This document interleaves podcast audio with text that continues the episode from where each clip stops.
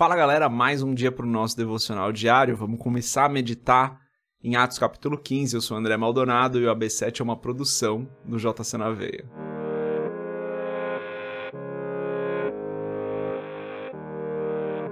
Atos capítulo 15, dos versos 1 a 3, diz o seguinte: Alguns homens desceram da Judéia para Antioquia e passaram a ensinar aos irmãos se vocês não forem circuncidados conforme o costume ensinado por Moisés, não poderão ser salvos. Isso levou Paulo e Barnabé a uma grande contenda e discussão com eles. Assim, Paulo e Barnabé foram designados, juntamente com outros, para irem a Jerusalém tratar dessa questão com os apóstolos e com os presbíteros. A igreja os enviou e, ao passarem pela Fenícia e por Samaria, contaram como os gentios tinham se convertido. Essas notícias alegravam muito a todos os irmãos. Até aqui, até o versículo 3. Vamos fechar os nossos olhos, curvar nossa cabeça e fazer uma oração. Pai, tu és santo, tu és o Senhor. Nada foge ao seu controle. O Senhor sustenta o universo, o Senhor sustenta tudo que existe com as tuas mãos e tudo que existe através de ti foi criado. Nós não temos como imaginar o tamanho do teu poder. O Senhor é o Todo-Poderoso. Pai, eu peço perdão pelos nossos pecados. Perdoa-nos. Perdoa-nos pela nossa falta de fé. Perdoa-nos pelas contendas. Perdoa-nos pelos problemas que nós criamos dentro da própria igreja.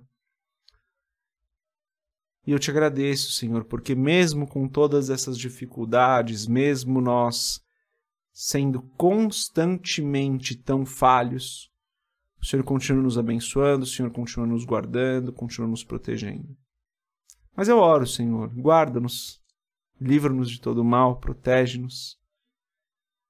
Hoje eu oro especialmente por aqueles que sofrem, por aqueles que estão num leito de hospital, por aqueles que estão desempregados e com dificuldades para suprir a família. Que o Senhor tenha misericórdia. Que o Senhor derrame uma graça e uma bênção sobre a vida dessas pessoas, Pai. Para que elas passem pela dificuldade, para que elas passem pela luta, para que elas passem pela prova glorificando o Teu nome. Fortalece a nossa fé, Senhor através dos problemas e das dificuldades, que nós possamos sair com a nossa fé fortalecida. É o que eu peço em nome de Jesus e peço que o Senhor abençoe cada pessoa que está acompanhando esse episódio do podcast aqui, cada pessoa que está acompanhando o que nós estamos compartilhando aqui no livro de Atos. Em nome de Jesus eu oro e te agradeço. Amém. Então aqui Paulo e Barnabé já tinham voltado da primeira viagem missionária, estavam em Antioquia e daí surge essa questão, né? Alguns judeus convertidos falam: ó, oh, precisa se circuncidar, porque senão não vai ser salvo. Até hoje a gente passa por isso, né? Olha, precisa fazer tal coisa, senão não se salva. O homem constantemente querendo entrar no lugar de juiz, no lugar que é de Deus. Mas tudo bem. O que me chama a atenção aqui não é nem a contenda é, em torno desse ponto, uma discussão teológica, né? Uns entendiam de um jeito, outros entendiam de outro jeito. Paulo e Barnabé falam, galera, vamos resolver. A gente vai até Jerusalém, a gente vai na, na, igreja, fala com os apóstolos, com os líderes da igreja, e a gente decide, eles decidem ali, a gente vê o que, o que eles vão decidir, e a gente vai se submeter ao que eles decidirem, o que eles decidirem vai estar decidido, a gente segue. Então, esse é o contexto aqui, né? Mas o que me chama a atenção está no versículo 3, galera. No versículo 3 passa quase sem a gente perceber. Mas está escrito assim ali no finalzinho, né?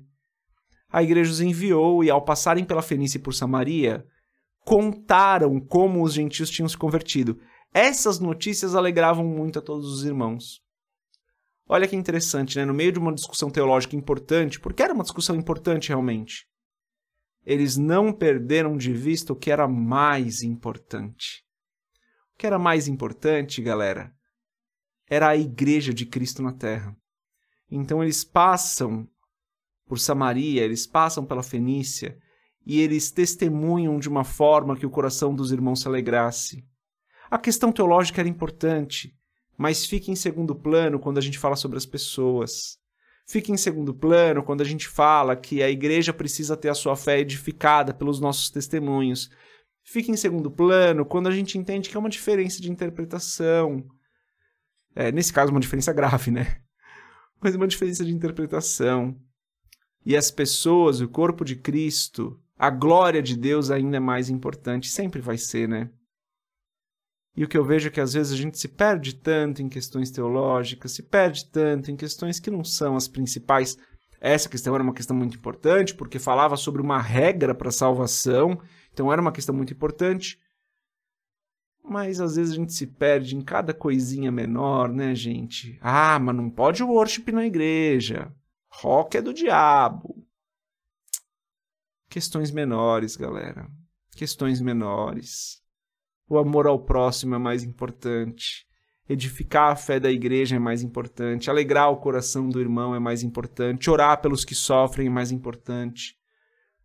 Se ao invés da gente estar se perdendo em discussões teológicas, a gente estivesse mais preocupado em estar nos hospitais orando pelos enfermos, se a gente estivesse menos perdido em questões teológicas e tivesse mais focado em alimentar aquele que tem fome, nos países que sofrem realmente com isso, se a gente estivesse mais preocupado em amar o nosso próximo e menos preocupado em saber se Paulo quis dizer isso ou aquilo.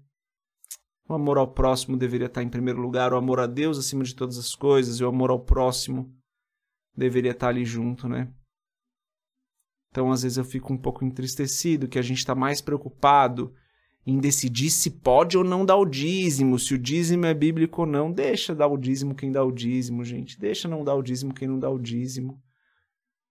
E vamos alimentar o pobre.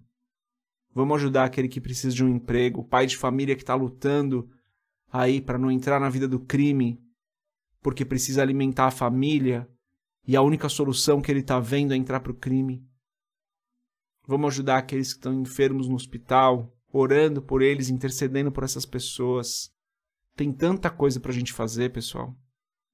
Ao invés da gente ficar preocupado se o dízimo era só do endro do cominho ou se era do dinheiro, isso é muito menor, pessoal. Difícil que eu falei aqui hoje, né? Tô um pouco tô um pouco ranzinza hoje, galera, nesse devocional de hoje aqui. Perdão por isso.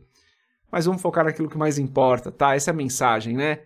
Paulo e Barnabé, aqui no meio de uma discussão teológica, param para alegrar o coração dos irmãos, edificar a fé da igreja com o testemunho daquilo que eles tinham vivido. Isso é mais importante, pessoal.